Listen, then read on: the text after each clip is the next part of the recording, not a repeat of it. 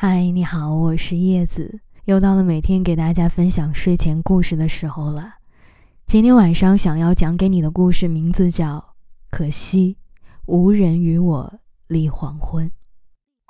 如果有人发你晚霞的照片，不要回复好看，你要说我也想你了。这是我在回家的路上刷到的一个短视频。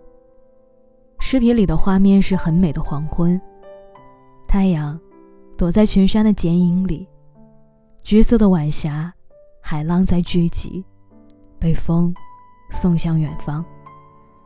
于是我的脑海里出现了无数个这样的傍晚时分。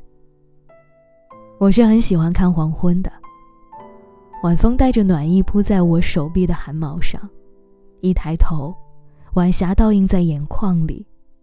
接着，心被温柔的裹在其中，变得蓬松柔软。很多人喜欢日出，觉得那初升的太阳象征着希望，而我却对黄昏情有独钟。总觉得它是一种很治愈的存在，不同于春花、秋叶或者冬雪。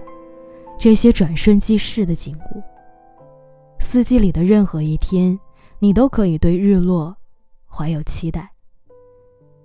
只要天色尚可，就可以在城市的任何一个角落等一场日落黄昏。从斜阳晚照开始，一直到天边仅剩最后一缕余光，就如同电影班里的时长，竟可以坐在一处静静的。慢慢的，看夕阳明灭。手机里放着喜欢的音乐，一天的烦恼就这样荡然无存，整个人轻盈的，想要踮起脚尖。小的时候，我在乡下住过一段时间，每日黄昏时分，我总喜欢骑着自行车绕村子转一转。骑车在黄昏中穿行是一件很惬意又很诗意的事儿。穿过矮矮的房屋，眼前是一大片开阔的农田，整片天空的黄昏，好像都是我一个人的。天气虽然炎热，但向前的冲里会划出一条清凉的溪流，工人在其间悠游。穿过茂盛的树林，声声蝉鸣能让人体味到。一种深渊般的寂静。长大以后，我很少拥有一整片黄昏。不过，我想了个办法，就是让黄昏住进我家。刚毕业的时候，租住在城南的一个旧式的民居里，房间很小，但窗户朝西。每天黄昏时分，我就会玩一场日光追逐游戏。落日的光线在房间里游走，先是在窗帘上泛起红晕，然后在墙面上留下斑驳的光影，最后一点点的消退在门缝中。我静静地看着，好似见证一场绚丽的落幕仪式，宣告着一天的结束。在电影《爱在日落黄昏时》有一句台词。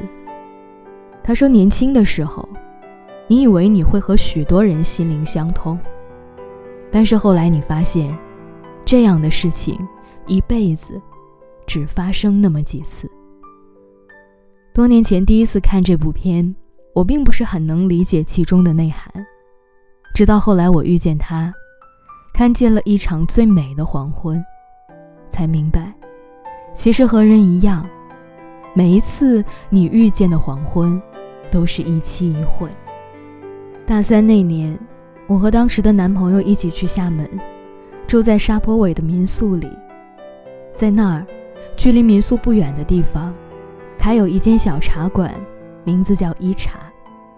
一茶门前有片海，岸边渔船一字排开，渔民结网而居，随潮起潮落。黄昏时，落日在西边沉落，这个位置。可以看到最美的夕阳。那天下午，我们骑着单车从环岛路回来，路过一茶，决定进去坐一会儿。店里没什么人，背景音乐放着很轻的《秘密后院》。我们找了一个靠近门口的桌子坐下来，视线正好可以看见外面的海。那时的我很喜欢他，落日的余晖照进他黑色的眼睛里，闪烁着点点星光，就像那天的夕阳一样，带着一抹明媚的温柔，一点也不刺眼。当时的我。单纯的以为自己会和他在以后看很多次黄昏，心里对未来充满着美好的期待，却没想到那是我们唯一一次认真的看黄昏。回来后不久，我们便分手了。两年后，我又去了一趟厦门，一个人来到一茶所在的地方，却发现茶馆。已经不复存在。听附近的渔民说，因为沙坡尾清淤的缘故，很多小店都关掉了。依然是黄昏下的沙坡尾，我沿着斜坡一路走着。盛夏时节，三角梅爬满了墙角，野野的开着。远处海边，一轮红日正缓缓落入海里。我突然觉得有点难过。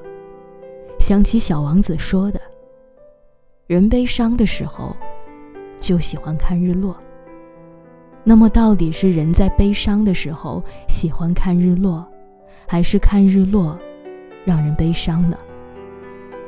我说不清楚。但我知道，曾在一天看四十四次日落的小王子，他当时应该很难过吧。不过。这并不是最让人难过的，最难过的是，有时候，你想把看到的很美的黄昏分享给另一个人，却发现一切都是那么不合时宜。于是默默关掉犹豫很久的对话框，一个人安静的看着天边。日落时分，世间的一切都行色匆匆，转瞬即逝。就像时间，从来没有等过谁，尽管你怎么躲藏，也都逃不掉。记得《悟空传》里，金河在写到悟空喜欢在黄昏时望向晚霞，余晖穿过云朵，紫霞满天，很美吗？美。想念那个人吗？很想很想，晓看天色，暮看云，无人与我立黄昏。行也思君，坐也思君。